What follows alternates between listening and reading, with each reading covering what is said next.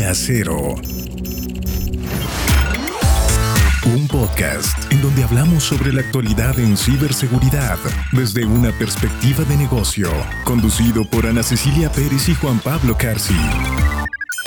Día Cero.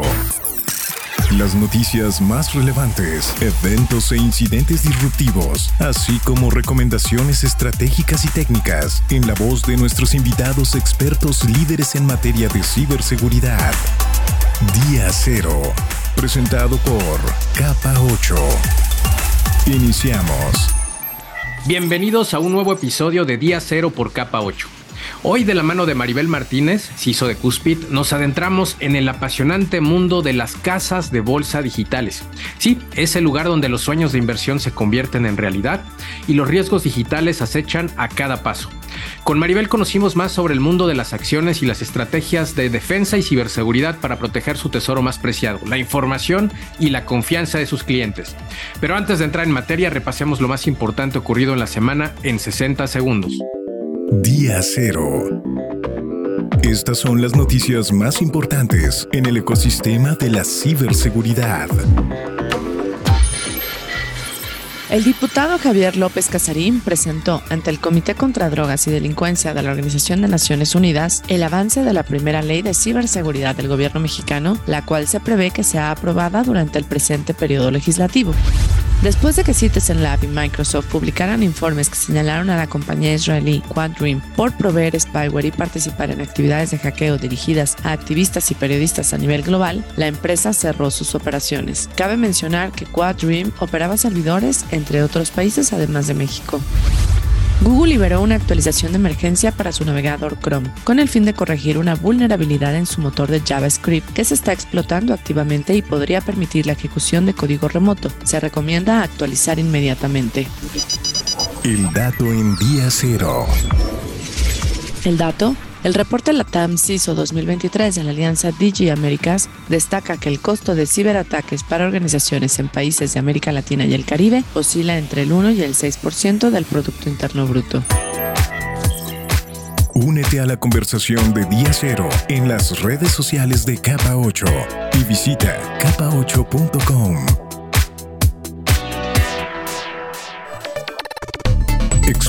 Que día a día diseñan y ejecutan estrategias en el mundo de la seguridad informática dan su voz en Día Cero. Nuestro invitado. Increíble semana, Ana, como, como cada episodio que estamos eh, platicando, ya, ya platicamos la semana pasada de que las, los cibercriminales, por supuesto, no tienen vacaciones. Ahora nosotros regresamos de vacaciones y seguimos con una, una cantidad increíble de noticias. Pero hablemos de seguridad. ¿Cómo estás? Bienvenida. Muchas gracias, Juan Pablo. Pues como siempre, muy contenta en este nuevo episodio de Día Cero, nuestro podcast. Este, muy contenta por la invitada que tenemos, porque a mí me encanta dar visibilidad a todas las mujeres que están haciendo que, que, han, digamos que han abierto las puertas para otras mujeres en esta industria, que además pues, sabemos que hay un tema ahí muy conocido de que era una industria sobre todo de hombres, pero hay muchas mujeres y hoy tenemos una gran invitada y que además, como bien mencionas, nunca se nos acaban las noticias que compartir a la audiencia y esta semana, por supuesto, no fue la excepción. Sí, es correcto, Ana. Queríamos además abordar un sector que si bien está muy alineado o apegado al sector financiero, eh, no habíamos tenido la oportunidad de charlar al respecto. Y hoy, queremos hablar sobre un poco cómo se maneja la ciberseguridad en una casa de bolsa, pero además una casa de bolsa innovadora que ha tenido una, una evolución muy importante y qué mejor hacerlo que de la mano de un CISO experto eh, con muchísimos años ya en el mercado, que es Maribel Martínez. Hola, ¿cómo estás, Maribel? Bienvenida. Hola, ¿qué tal Juan Pablo? ¿Qué tal Ana? Mucho gusto, muy bien, aquí platicando con ustedes. Oye Maribel, pues a mí me da mucho gusto, como lo mencioné antes. Eh, me da mucho gusto primero presentarte porque me parece que tienes un rol importante y como lo mencionó Juan Pablo en una casa de bolsa que se ha ido posicionando, que ha estado creciendo eh, en los últimos años, pero además en, en términos de darte la visibilidad de de que sí se puede ser mujer y se puede ser CISO y se puede ser CISO en una industria, pues nada fácil, nada sencilla, con un, mucho, un montón de retos, de implicaciones, de regulaciones y de temas que abordar y que sabemos que eso te mantiene entretenida, ocupada y este y seguramente Diario aprendes algo nuevo. Y entonces, ¿qué te parece si para arrancar y para todos aquellos que nos escuchan y que no te conocen, nos platicas un poco de quién es Maribel, eh, qué te gusta hacer más allá de la ciberseguridad? Bueno, muy bien. Este, ¿quién es Maribel? Bueno, yo siempre me defino como que soy un alma rebelde en todos los sentidos. Eh, eh, me gustan mucho los gatitos, los perritos, soy amante de, los animalitos. De hecho, tengo tres gatos en casa. Este, me gusta, más allá de la ciberseguridad, digo, llevo 18 años en esto. Eh, pero también me gustan otras cosas más artísticas. Me gusta la fotografía, me gusta leer, me gusta dibujar. Hace poquito lo empecé a retomar porque era algo que ya había como que dejado de lado, ya lo retomé. Me gusta hacer ejercicio, eh, de hecho pues por ahí tengo un, gimnasio eh, y pues obviamente me gusta mi trabajo, que es la ciberseguridad. Oye, qué padre, qué padre que nos hagas favor de compartir esto. Es la primera pregunta que hacemos siempre en el podcast porque sabemos que atrás de un profesional siempre hay un gran ser humano y, bueno, además este pues, con una trayectoria muy interesante como la que nos comentas, ya prácticamente dos décadas. Sabemos que empezaste bien chiquita, o sea que eres además una CISO muy joven eh, y que además eh, sabemos de tu trayectoria en la cual pues has empezado en este mundo desde eh, haciendo cuestiones muy, muy técnicas, ¿no? Cuestiones que relacionas con soporte técnico, con implementación de tecnologías y diversos controles que por supuesto pues te han ayudado a entender las entrañas de, este mundo y, de cómo debemos realmente proteger a una organización, ¿no? Ahora, eres, eres ISO de una de una casa de bolsa, es hizo de Cuspid, que no habíamos comentado y eso es muy importante hacerlo.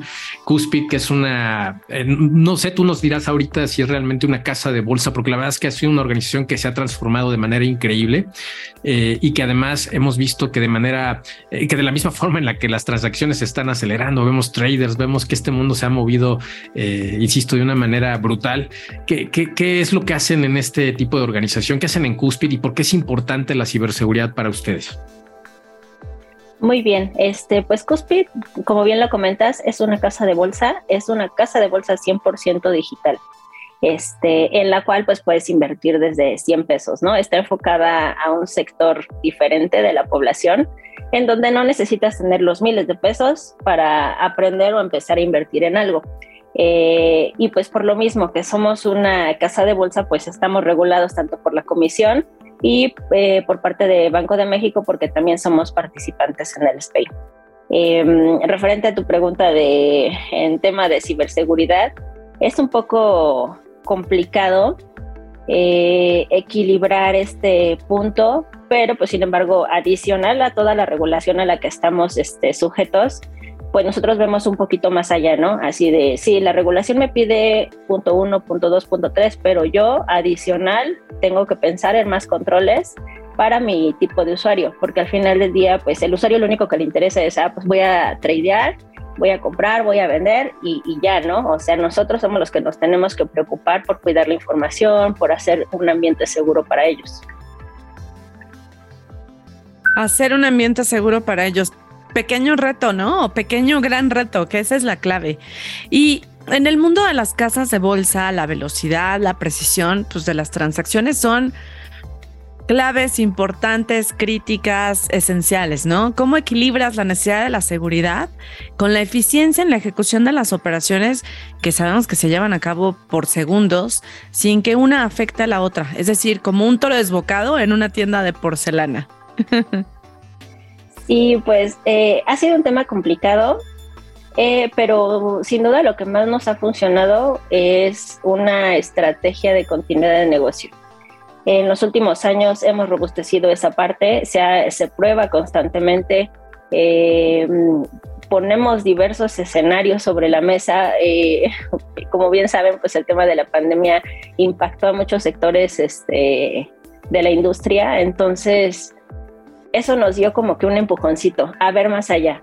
Y sin embargo, y sin duda, más bien, el tema de, la, de nuestros planes de continuidad de negocio han sido como que un factor crítico en este sentido. Estar probando constantemente, eh, el acercamiento con los usuarios operativos, los administrativos, la difusión de este mismo plan, que todos estén enterados qué se puede hacer y qué no, y en qué momento actuar, ¿no? Este, digamos que por lo mismo de que somos una casa de bolsa digital, todos esos procesos tratamos de tenerlos súper alineados para que no este, tengamos fallas.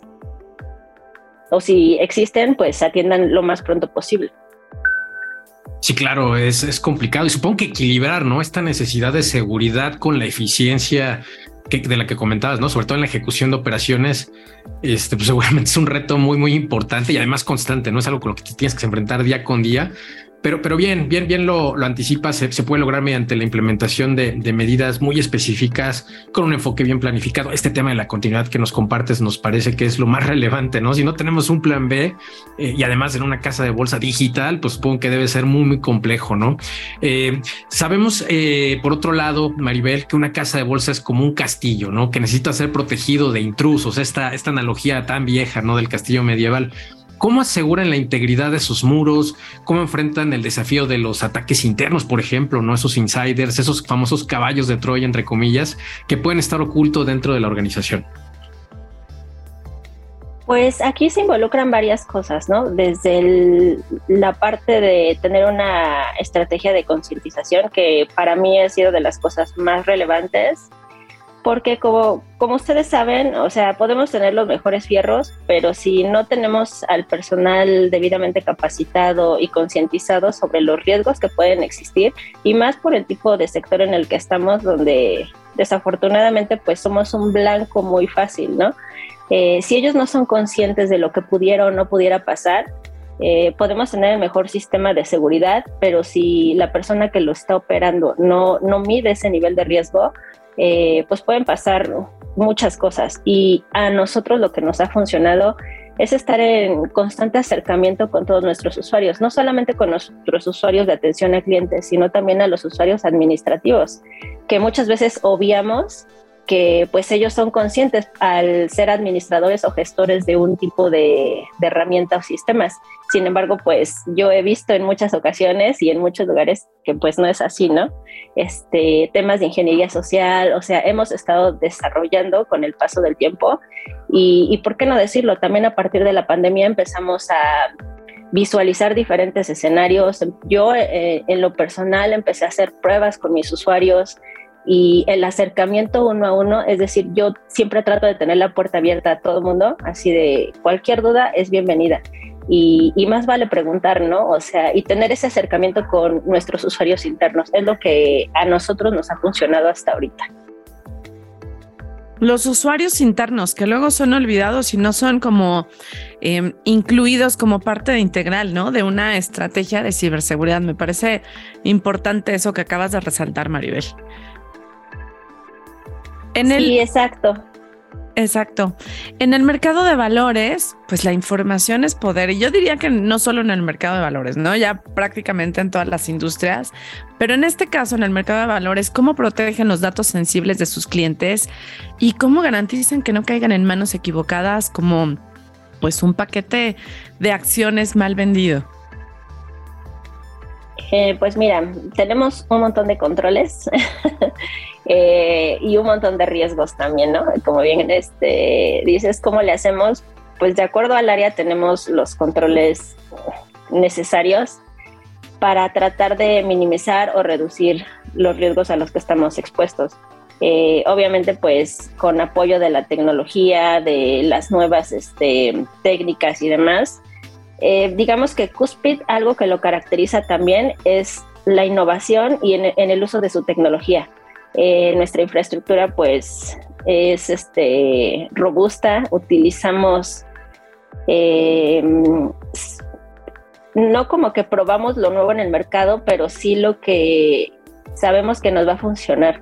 Y, hago un paréntesis en este punto porque también algo a lo que nos hemos enfrentado con el fin de robustecer nuestros procesos es que por parte de la regulación no está preparada eh, para nuevas tecnologías, eh, porque muchos son pues de la vieja escuela, ¿no? Donde si no ven un servidor, si no ven este, un firewall físico, si no ven un switch, o sea, ellos no, no, este, no visualizan más allá. Entonces nos ha costado a nosotros mucho trabajo también eh, en temas este, de acercamiento con las entidades que entiendan esa parte, que a lo mejor los riesgos ya se trasladaron o son otros, eh, en los que pues obviamente estamos poniendo atención y estamos poniendo foco, pero ya no es lo mismo de antes.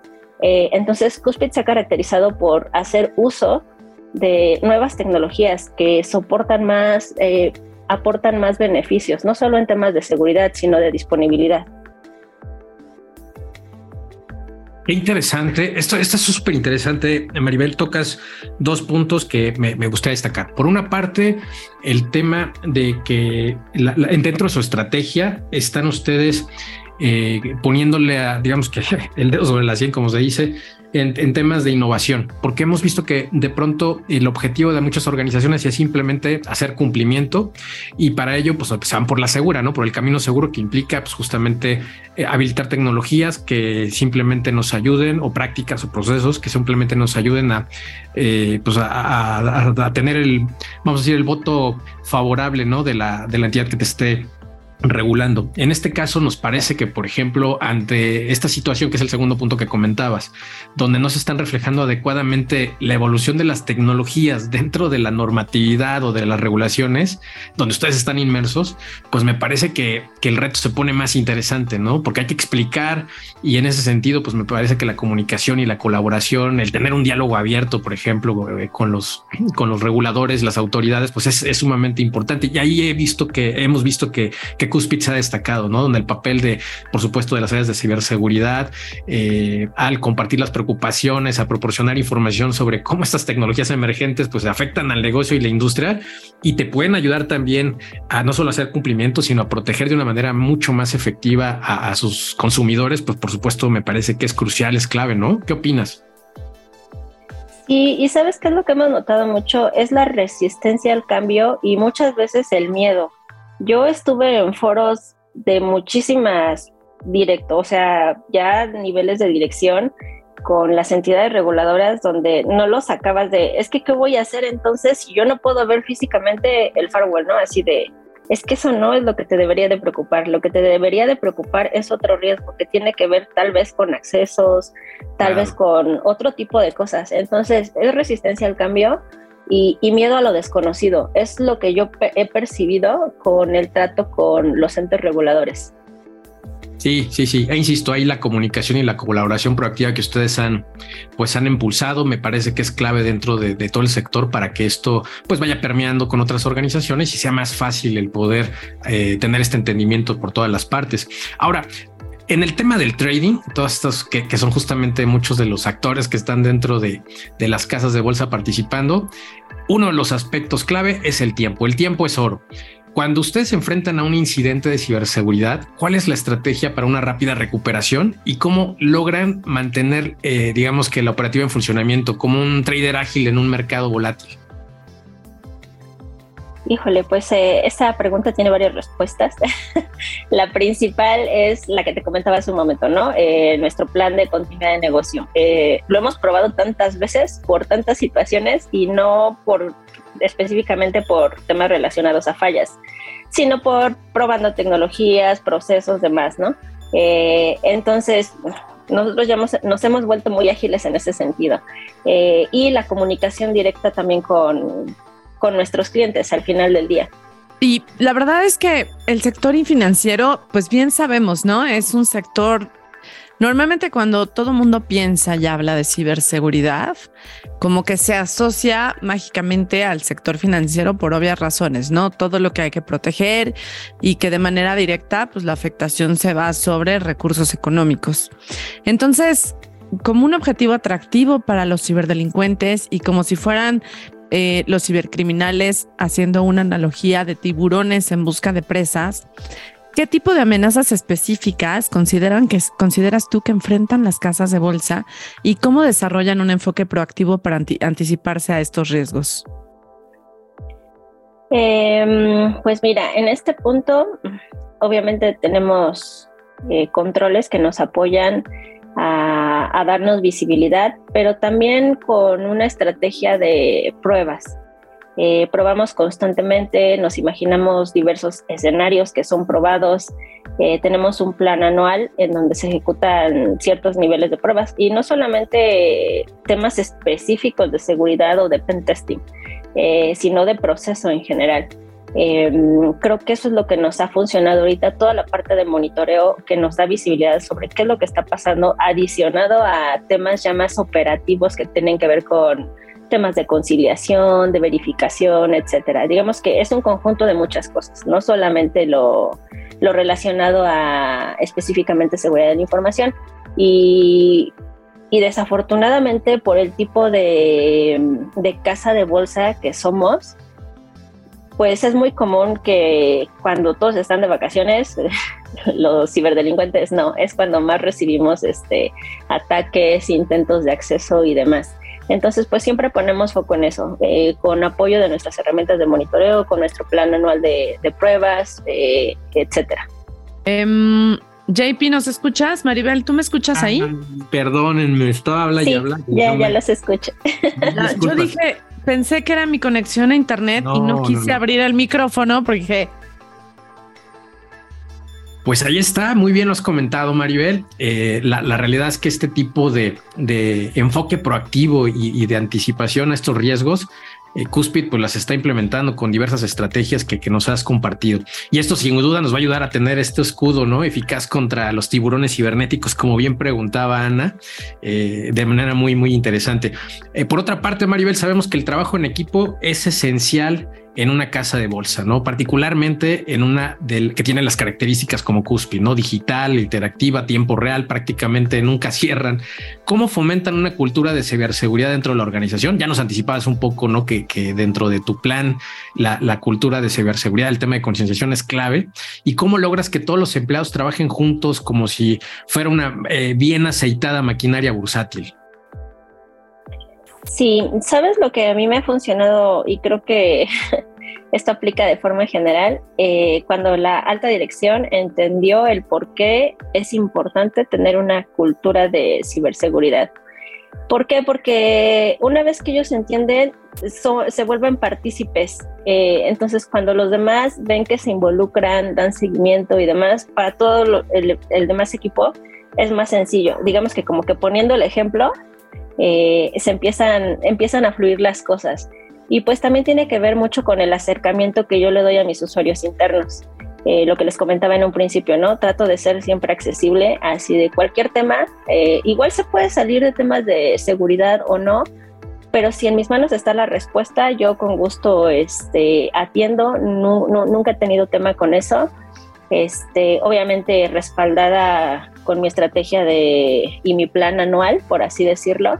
Este, y pues tocando cosas en corto, ¿no? Así por los diversos medios que yo tengo de comunicación este, con mis áreas internas, eh, sobre todo eso, así de cualquier tema lo checamos en corto, por el chat este, corporativo, por correo, una llamada.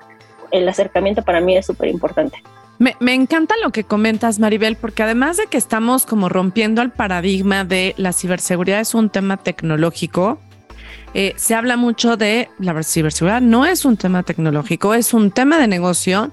Y hace poco leí, eh, no, la verdad es que no recuerdo la fuente, pero leí en donde alguien decía es que es un tema humano y, y, tiene toda la razón, o sea, y por eso la importancia de lo que tú comentas en términos de la cultura de seguridad, porque somos humanos los que la usamos, tomamos decisiones como usuarios, como clientes, como administradores.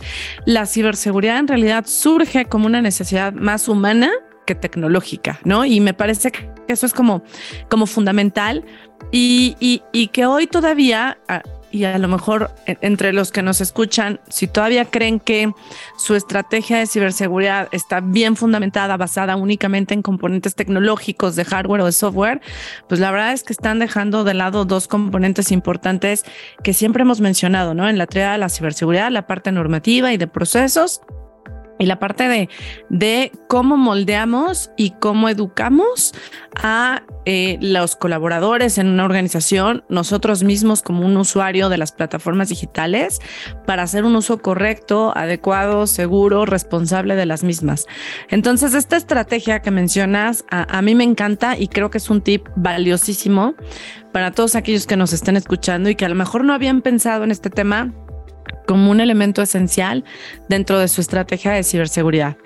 Y bueno, para continuar, este, ya estamos prácticamente en la recta final. Yo no puedo creer lo rápido que se pasan los minutos, eh, pero ¿por qué no me ayudas, Maribel, a recomendarles a todos aquellos eh, personas que tienen un interés, que son entusiastas en todos los temas de ciberseguridad, aquellos que también de repente por las necesidades de la organización, pues se convierten en CISOs o están por acceder a este tipo de responsabilidades eh, y que comienzan con su jornada en ciberseguridad, ¿qué les recomendarías tú a ellos?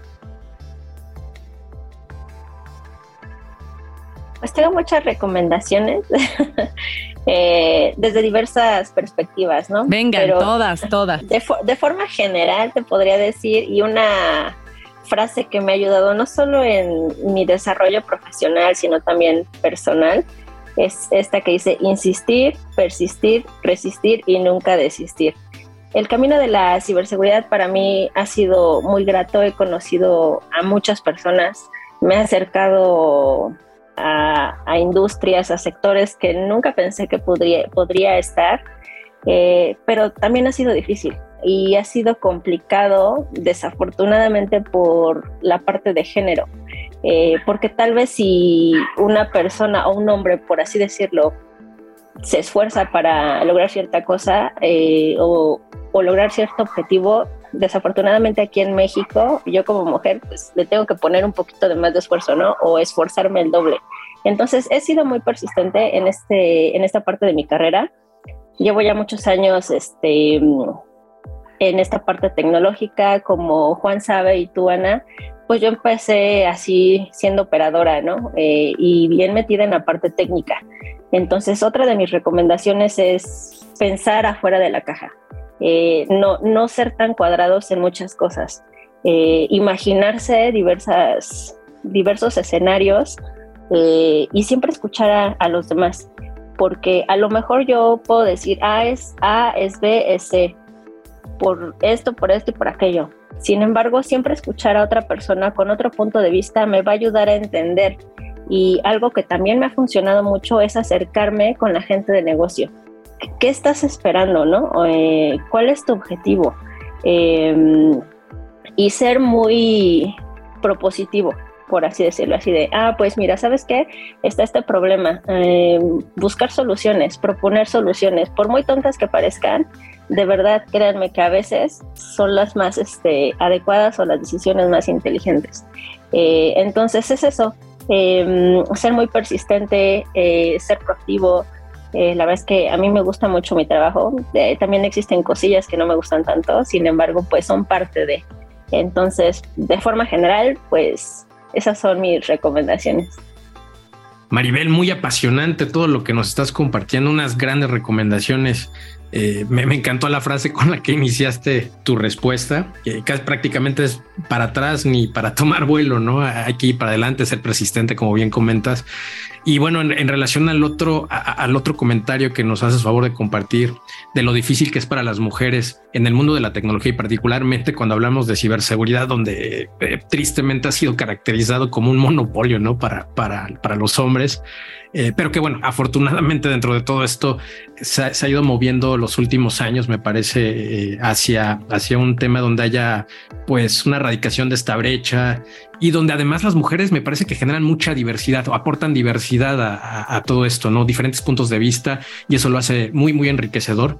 Eh, me parece y reconocemos mucho tu participación dentro de, dentro de este mundo de la ciberseguridad. Tú iniciaste desde abajo, como bien comentas, lo reconocemos, lo identificamos y, y, lo valoramos mucho, pero eso te ha convertido en la, eh, justamente en la persona, en el profesionista que eres ahora. Y eso es realmente destacable y muy valioso. Y estoy seguro que, que en la organización en Cuspid, como hasta ahora lo sabemos, pues ha sido, ha sido totalmente reconocido también.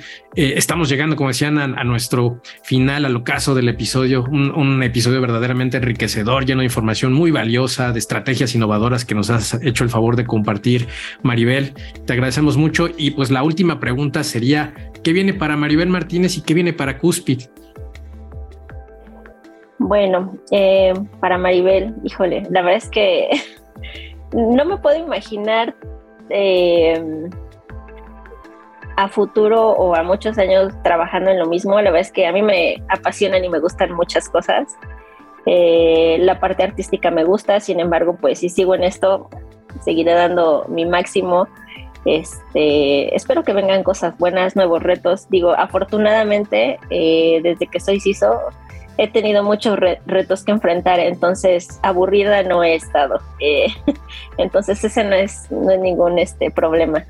¿Qué viene para Cuspid? Em, bueno, no sé si ya se habrán enterado o no, pero a finales del año pasado nos autorizaron para hacer una IFPE. Entonces vienen cambios importantes, vienen nuevos servicios. Entonces creo que Cuspid está en un proceso de desarrollo y crecimiento muy importante, no solamente de forma interna, sino de forma general. Y pues no dejen de invertir. Eh, yo creo que Cuspid es la base para aquellas personas que quieren empezar en estos temas de, del trading. Aparte de que pues tiene una, una plataforma muy robusta que te ofrece un portafolio virtual en donde tú puedes este, hacer ahí tus ejercicios, tiene una sección de cursos, tiene un robot este, que también nos ayuda a temas de inversión, donde te perfila tu nivel de riesgo como este inversor y demás. Entonces, eh, creo que vienen cosas muy buenas. Maribel, me encanta que nos hayas acompañado, me encanta eh, porque como lo mencionaste, pues nos conocemos ya desde hace, mejor no hacemos cuentas, ayer casi me deprimía con alguien cuando hice cuentas de un tema, pero nos conocemos ya desde hace varios años has crecido y me encanta que pueda ser un ejemplo de demostrar que una mujer puede ser CISO, que lo está haciendo, lo está haciendo muy bien, no bien, muy bien. Y, te agradecemos muchísimo que nos hayas compartido tus experiencias, eh, que tú seas parte fundamental, estoy segura, de ese crecimiento y de ese avance y, que como bien lo mencionaste ahorita, pues ya les dieron una autorización más y por supuesto ahí hay mucha labor tuya al respecto para que esto pudiera suceder. Y, y de mi parte no me resta más que agradecerte tu participación muy feliz de tenerte, eh, comprometerte a que no sea la única participación que tengas en el podcast de Día Cero, sino de que a lo mejor pronto vengas a compartirnos eh, más retos, más desafíos, eh, cosas importantes que estén pasando en Cuspid, porque creo que el mantener esta comunicación, el no nada más en términos de Cuspid como empresa, sino de como profesionales de ciberseguridad, que ese es el objetivo de nuestro podcast, pues toda esta información y todo lo que todos vamos viviendo en el día a día, pues son elementos de experiencia, de conocimiento que pueden ser muy bien aprovechables por todos y entre todos. Y, qué gusto que estés, eh, como lo mencioné antes, ¿no? Maribel, seguro como CISO estás ocupada, educándote, este, preocupada de 20 mil temas, etcétera pero, pero lo estás haciendo, lo estás haciendo muy bien y te felicito por ello. Muchísimas gracias, Ana. Para mí también es un gusto poder este, participar con ustedes, acompañarlos en este foro. Espero que pues todo lo que platicamos aquí sea de utilidad. Este, y pues bueno, ¿no? Eh, no nos queda más que seguir para adelante. Muchísimas gracias, Juan Pablo. Muchísimas gracias. Muchas gracias. Gracias, Maribel. Extraordinario episodio y gran aprendizaje para todos. Muchas gracias también a ti, Juan Pablo, por considerarme para esta sesión. Muchísimas gracias a todos eh, los que nos acompañaron en este nuevo episodio de Día Cero. Los invito a que nos acompañen en el episodio de la próxima semana que al igual que el de día de hoy será muy interesante. Y si algún episodio se lo perdieron, pues recuerden que están en sus plataformas de, de, streaming de audio como Spotify y Apple para que puedan revivir, compartir o escuchar alguno que no hayan podido escuchar previamente. Muchísimas gracias a todos y nos escuchamos en el siguiente episodio de Día Cero. Capa 8 presentó Día Cero. La actualidad en ciberseguridad desde una perspectiva de negocio. Te esperamos en la siguiente emisión. Todos los derechos reservados.